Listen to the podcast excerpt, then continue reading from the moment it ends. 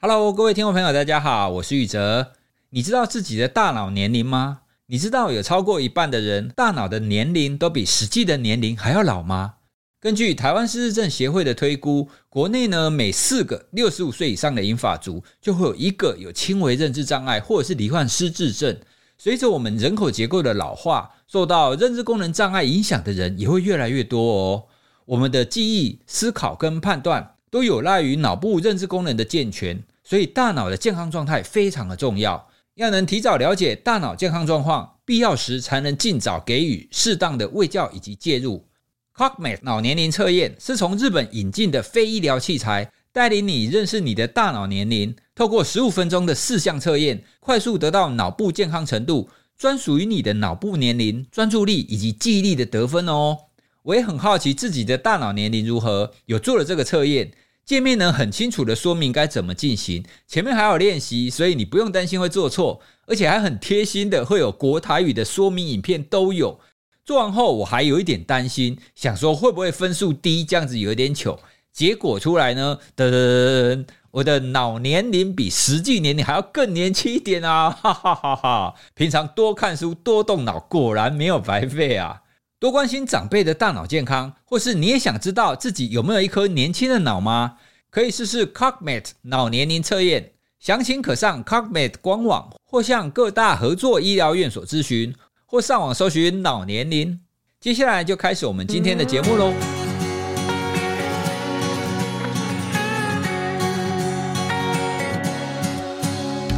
Hello，各位听众朋友，大家好，欢迎收听哇塞新观点，与你一起发现新视野。你今天过得开心吗？这一集呢，想要跟大家一起来聊聊心理健康跟科技产业相关的议题。前一阵子啊，我参加 Today at Apple 的活动，里面呢，我就聊了关于 Apple Watch 跟我们的身心健康平衡相关的议题。我们也有上架到我们的节目。就有一位听友啊，他在 Apple Podcast 给我们留言，他说：“哇，他听了那一集以后，才发现现代人在穿戴式装置其实是有这样子的一个应用。”原本很排斥带着穿戴式装置被监控的感觉，听了讲解以后才发现，哦，原来这个科技的好坏关乎你运用它的方式，会让他更愿意接受这种穿戴式装置或手机收集你很多的资料这件事。好，那当然也确实随着我们的科技的进展，我们有非常多身边可以应用的部分，像是手机里面，我们大家应该都可以看到有非常多的功能嘛。可是你真的知道功能到底在干什么吗？而且现在到底有哪一些科技产品，它是关注我们的心理健康的？今天呢，我们就邀请了一位专门在关注科技产业，而且呢，他对心理健康也相当感兴趣的专家来跟我们一起聊这个话题。我们先来欢迎 VK 科技阅读时间的主持人 VK。好，Hello，你好，嗨，大家好，我是 VK。好，我一刚开始认识 VK 呢，其实是他早期在写心理科普文章的时候，我在所谓的心理科普已经做一段时间了。那出现的时候，觉得哇，这个写手没败没败哦，就觉得他写的蛮不错的。后来呢，他又转为专门关注这种科技产业相关的。那 VK，你要不要跟听众朋友聊一下你现在所做的到底是哪一些？你除了电子报还有节目，你专注在哪个领域里面？我在 VK 科技阅读时间主要会专注在四个领域。第一个呢是科技公司的一些转折或是重要决策，比如说像我们过去就有聊过 NVIDIA，它是怎么样确定要布局 AI 领域的。虽然我们现在都知道它是一个在 AI 产业很红的公司，我们就会很习惯去往回看，说它在什么时间点黄仁勋决定要做这件事情，或者是说像马斯克的 SpaceX 这间公司。它其实，在早期出现的时候都不被大家看好，可是他们怎么样去不断的做到创新，让整个火箭是可以发射出去又回来的。第二个呢，就是我们会谈很多关于新创公司的奋斗历程，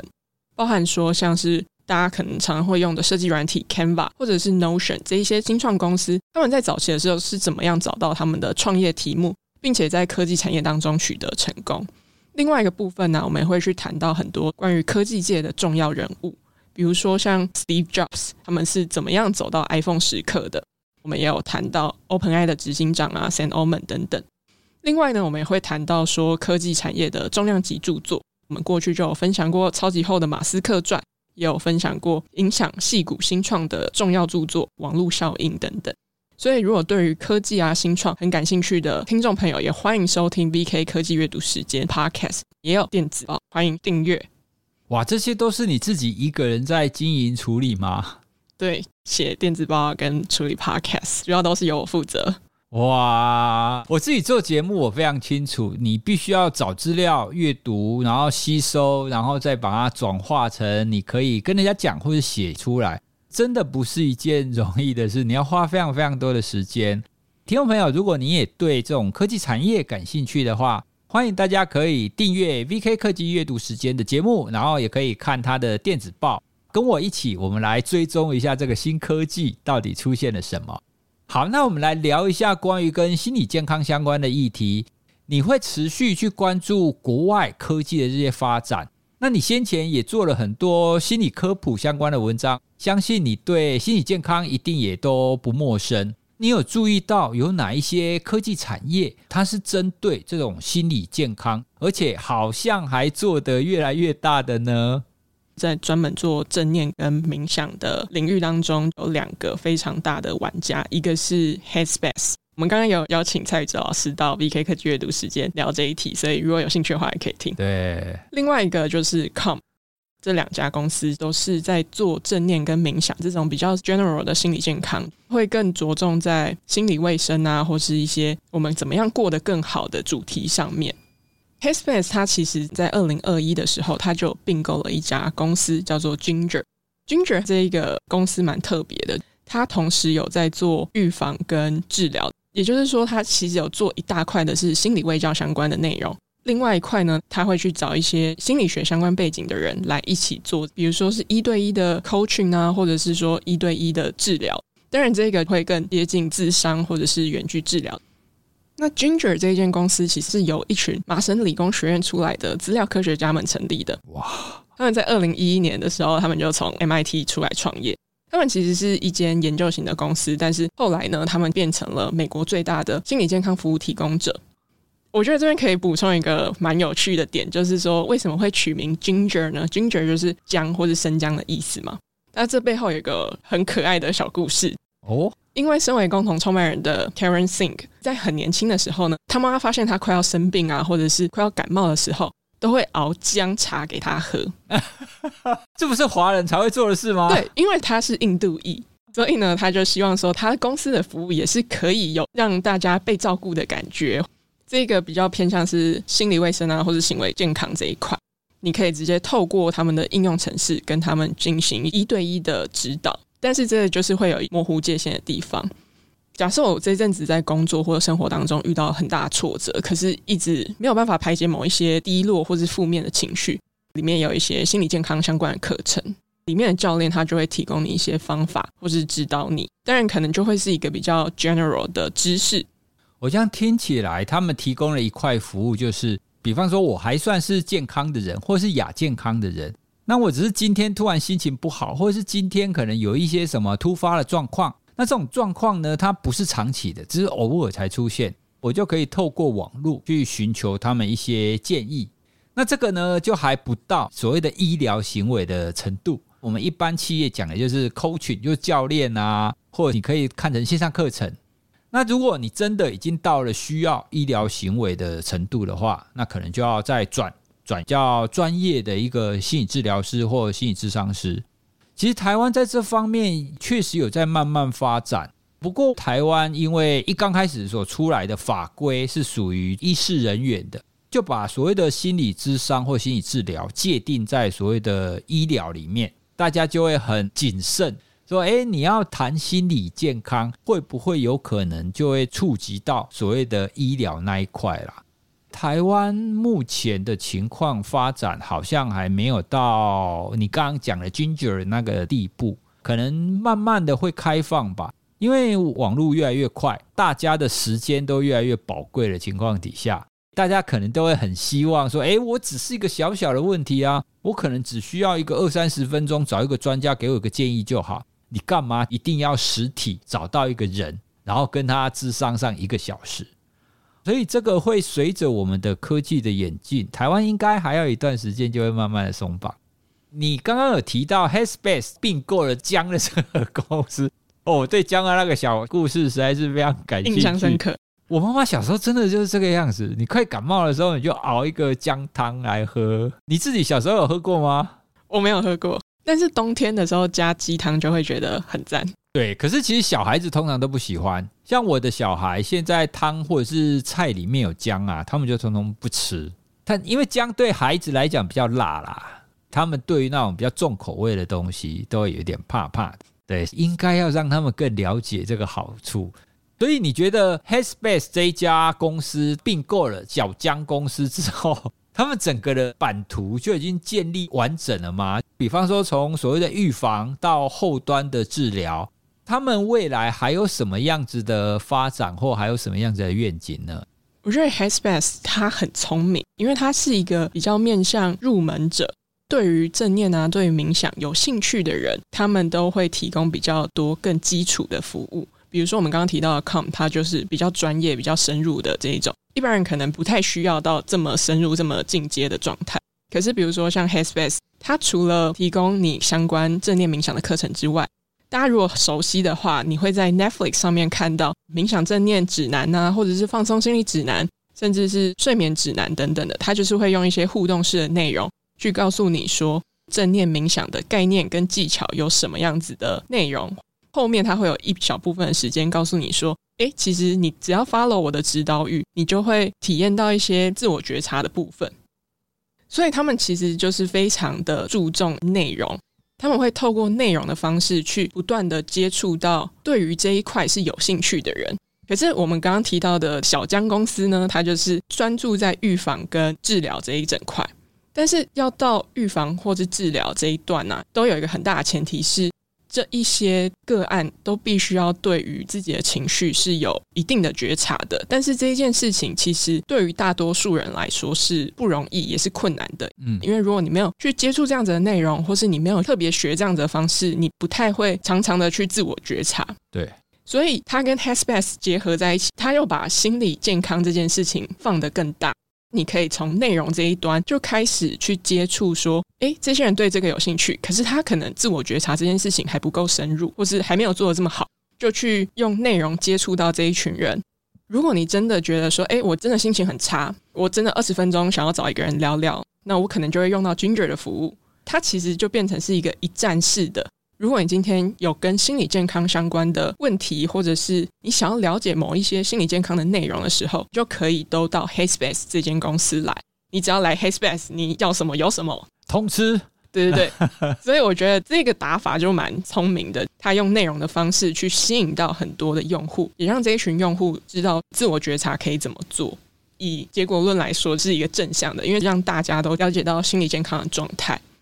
其实我觉得还有一个蛮特别的。二零二一年，他们选在这个时候收购啊，还有一个很重要的点，就是说这个时间刚好是疫情。疫情的时候，大家对于心理健康的需求是高的，因为封城啊，或者是在家工作的关系，其实让大家的忧郁或是焦虑的情绪是变高的。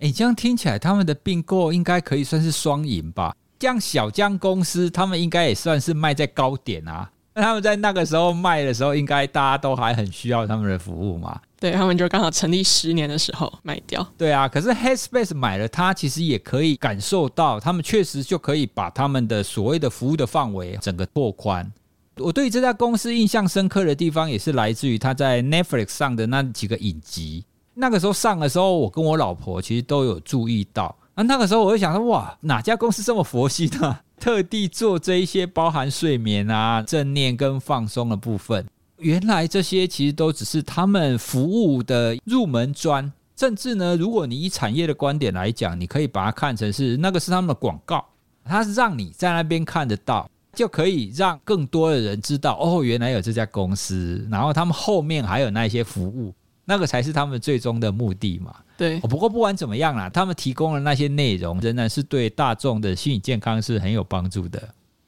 好，那第二个呢，我想要来聊一下，因为刚刚开头的时候，我有说我自己是苹果的使用者嘛。我自己在使用苹果的手机跟 Apple Watch 的时候，发现慢慢的它会出现一些跟心理健康相关的功能。比方说，一刚开始 Apple Watch 有一个功能就站立提醒，它的定义是说，它建议你每一个小时要站起来一分钟，它的底线是一分钟，他就会记录你这个小时有站起来一分钟，他就得点。然后他建议你一天二十四小时至少要站立十到十二小时。那时候我就想，一个小时才一分钟，它的重要性到底在哪里？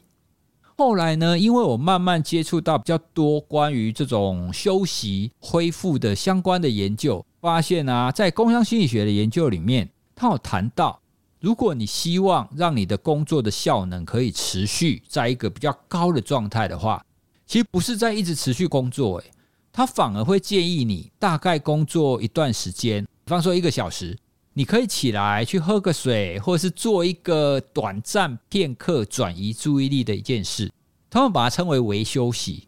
这个一小小的三到五分钟抽离，然后再回来，很多人会觉得说啊，你像中断我的工作啊。可是他们的研究发现，诶，其实这不会让你的注意力下降，反而会让那一些可能没有那么投入的人。透过这个三到五分钟的休息，可以让他接下来的工作变得更投入。诶，所以到这个时候我才发现，哦，Apple Watch 的这个站立提醒原来有这个好处啊，原来有这个功能。VK，你有发现说，诶，为什么苹果会特别关注心理健康这一块？其他的穿戴式装置或其他的手机，我知道也有在针对所谓的身体的健康，可是好像苹果在针对心理健康的部分稍微多一点。哦，那就你的了解，它背后的用意，或是还有哪一些发展的用途呢？不管在心理健康啊，或者是更广义的，比如说像老师刚刚提到的站立提醒这件事情，其实他们一开始都是从，比如说像体温、血压这些比较是生理数据来做一个切入。近几年，他们就直接发展到了心理健康这一块嘛，像跳出一些提醒现在的一些情绪状态啊，或者你觉得有哪一些想要记录的正向的时机。但都可以发现一件事情，就是他们会很希望把健康这件事情跟他们的装置是一起绑定的。比如说，你可以透过 Apple Watch、iPhone 这些，你只要使用到他们的产品，你就可以直接记录，或者是他就直接帮你用追踪的方式追踪你的生理数据啊，等等的。Boomer 之前就有一篇报道，就提到说，苹果可能会彻底改变医疗保健领域。哦，他们在想象未来的时候。觉得说人们其实不太需要只要一种功能的医疗设备，比如说血压机、温度机或是血氧机。现在你是可以用 Apple Watch 做到这一些事情，而我觉得这一件事情啊，也不只是生理的检测，它其实也想要拓心理健康领域的布局，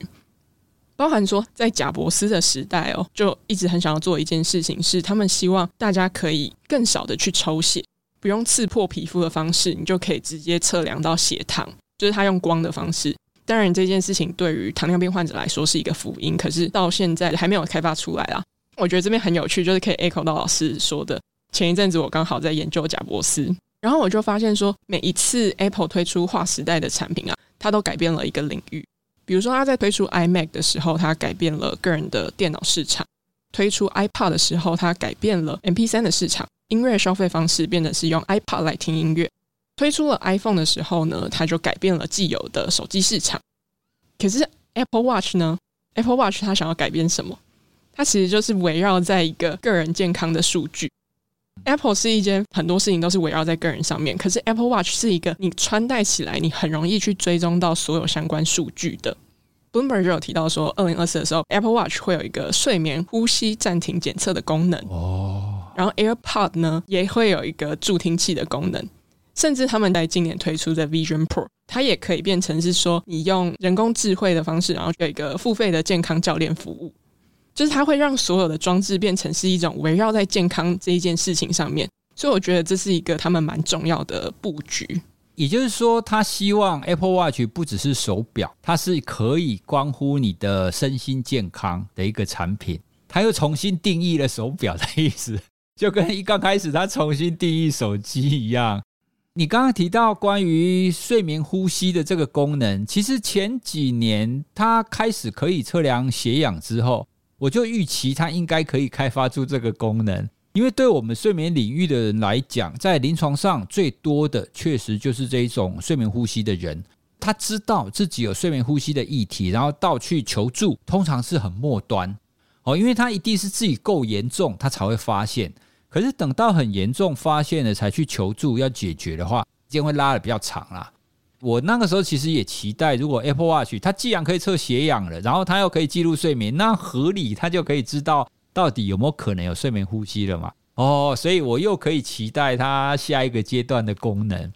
那至于睡眠呢？其实他们也曾经有推出过可以帮忙解决噩梦的功能，因为它的功能其实有另外一个 App，那那个 App 呢是可以透过你的 Apple Watch 稍微侦测到说，诶。你现在是不是在一个比较浅层在做梦的睡眠？哦，那如果发现诶，你是在做梦的睡眠，然后你可能有那种心率的扰动，可能是你的梦境当中让你的整个交感神经活跃起来，它就会透过你的 Apple Watch 稍稍的去震动，然后让你稍稍的唤醒，就很像是你在噩梦当中，然后它把你唤醒一样。透过这种方式，它想要去帮助那一些常常做噩梦。甚至是那一些 PTSD 的人，这个装置他们其实有经过美国 FDA 的认可，但他们有做测验，那甚至他们好像有发研究报告等等的，所以这个其实也是未来的科技他们会想要着重的一个方向啦。当然，第一个就是我们如果可以透过这一些自己常常在穿戴跟使用的产品，你可以去注意到你的身心健康，那当然是最好的啊。不用说，诶，我每隔几年去做健康检查。说真的，虽然我们大家都呼吁你要定期去健检，可是真的大家会每隔几年去做完整的健检的，其实真的不多。而且第二个，VK，你刚刚有提到一个关键，就是持续记录，因为健检有的时候有一些问题也不一定会呈现出来。比方说，有一些人在睡眠当中。他可能会出现一些像是梦游，或者是在睡梦当中，他会有一些肢体动作。可是这一些现象不是每一次都会出现，他可能一个礼拜可能出现个两三次而已。可是呢，如果你可以在一个礼拜只出现一次的时候，你就侦测到这件事，那你提早去处理，当然会比较容易一点。所以我自己也是很乐观看待，说这一些产业可以越来越朝向所谓的身心健康前进。诶，那既然我们讲到睡眠啊，我自己对睡眠产业的发展也很感兴趣。近年来，其实除了在一些一般我们常见的用吃的这种助眠产品以外，也有很多去针对卧室来规划。好像是其实前几年好像有一个明星他离婚的时候。就跟老公吵架嘛，吵架说他们家卧室那个床垫好像是几千万，那个床垫到底要归谁啊？最后好像还是毁掉嘛，对不对？据说那个很昂贵的床垫就有侦测睡眠的功能。我就看来，其实睡眠产业也是发展的蛮蓬勃的。那你有关注到这方面的这些产业发展吗？我觉得这边可以分享一家，它叫做 S Sleep 八睡眠，它应该是要呼吁大家需要睡八个小时的概念。啊哦，他们是做智慧床垫的，它不用到几千万，它大概是九万台币，就三千多块美金。它可以做到不止调节温度这件事情，因为温度比较低，可能比较容易入睡。除此之外呢，它还可以监测人体的相关生理数据，意思就是说，他们的床可以直接在上面敷一些感测器，所以它就可以直接帮你侦测。通常我们醒过来的时候都是靠闹钟嘛。这样子的方式，大家会突然从惊醒当中醒过来。他不想要这件事情，他就用慢慢摇的方式。这个公司的共同创办人叫 Mattel，他以前其实是一个运动员，后来出社会之后，他就开始当律师，然后创了 A Sleep 这间公司。等一下，你刚刚是说他当律师？对，他当律师，然后 就是一直很想要创业，所以他其实在创 A Sleep 之前呢，他有创一次业，但后来被收购了。但是呢，他为什么会想要决定创智慧床垫这个题目呢？其实也蛮有趣的，因为他就有一天开始思考，就是说，哎，我们其实人有三分之一的时间都要躺在床上，哎，可是好像这三分之一的时间都没有什么太特别的科技可以去帮我们改善睡眠，所以他就想要开始做这件事情。他最近接受一些采访的时候，人家就问他说，哎，你有没有后悔？然后他就说有后悔，因为他觉得这件事情很难做。他们就非常早开始创业嘛，在二零一四、二零五的时候，所以他们那时候直接推智慧床垫，然后上募资平台。他们那时候其实还蛮不错的，就是直接卖掉八千多个床垫。哇！然后有人就建议他们说：“哎，你们应该要去加入那个美国知名的加速器 YC 呀。”嗯。就是 Y Combinator，它就是一个新创的摇篮，很多蛮知名的公司都在早期有加入过，比如说 Airbnb 啊、Coinbase、Stripe 这些。他这边很有趣，他们被拒绝了两次，第三次的时候他们就通过了初审，但是呢，初审完之后要有一个面对面的面试。他们这个公司实在是太特别，因为他们是做智慧床垫嘛。所以他们用一台卡车把所有跟床相关的寝具的东西，智慧床垫，然后床头灯或是床头柜等等的，全部都搬到 YC 的走廊。大家可以想象吗？就是他们直接在走廊弄了一个卧室，然后就是为了要给那些面试官看。傻眼，对，超级傻眼。其实 YC 收很多是软体的，其他的创办人就很傻眼的看着他们，想说为什么直接把这个床垫搬来到这边？那后来他们就录取了，所以这是一个很有效的做法。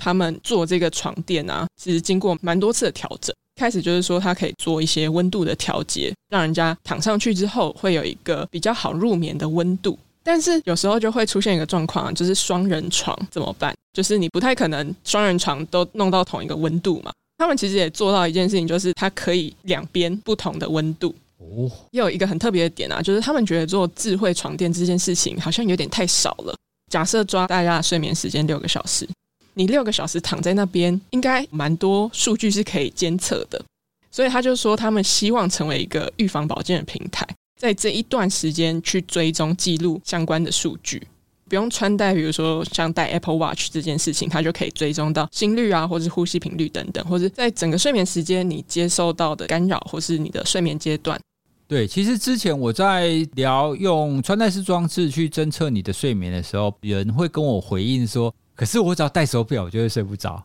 所以国外其实也确实有这种非接触式，除了床垫以外，还有一些它就是放在床头，然后它好像透过超音波还是透过什么方式去侦测你躺在床上的动作。你如果动作多跟少的差别，好像也可以去侦测到你的呼吸。那至于这种智慧型的床垫，其实我以前在教书的时候，我们也曾经跟一个学者、一个研究者，他们也是想要做类似的东西啊。我也是那一次跟他讨论之后，我才发现，哇，现在的科技真的很进步呢。他们就是有一层类似薄膜的那种 sensor，铺在床上的话，甚至你呼吸跟你心跳都侦测得出来。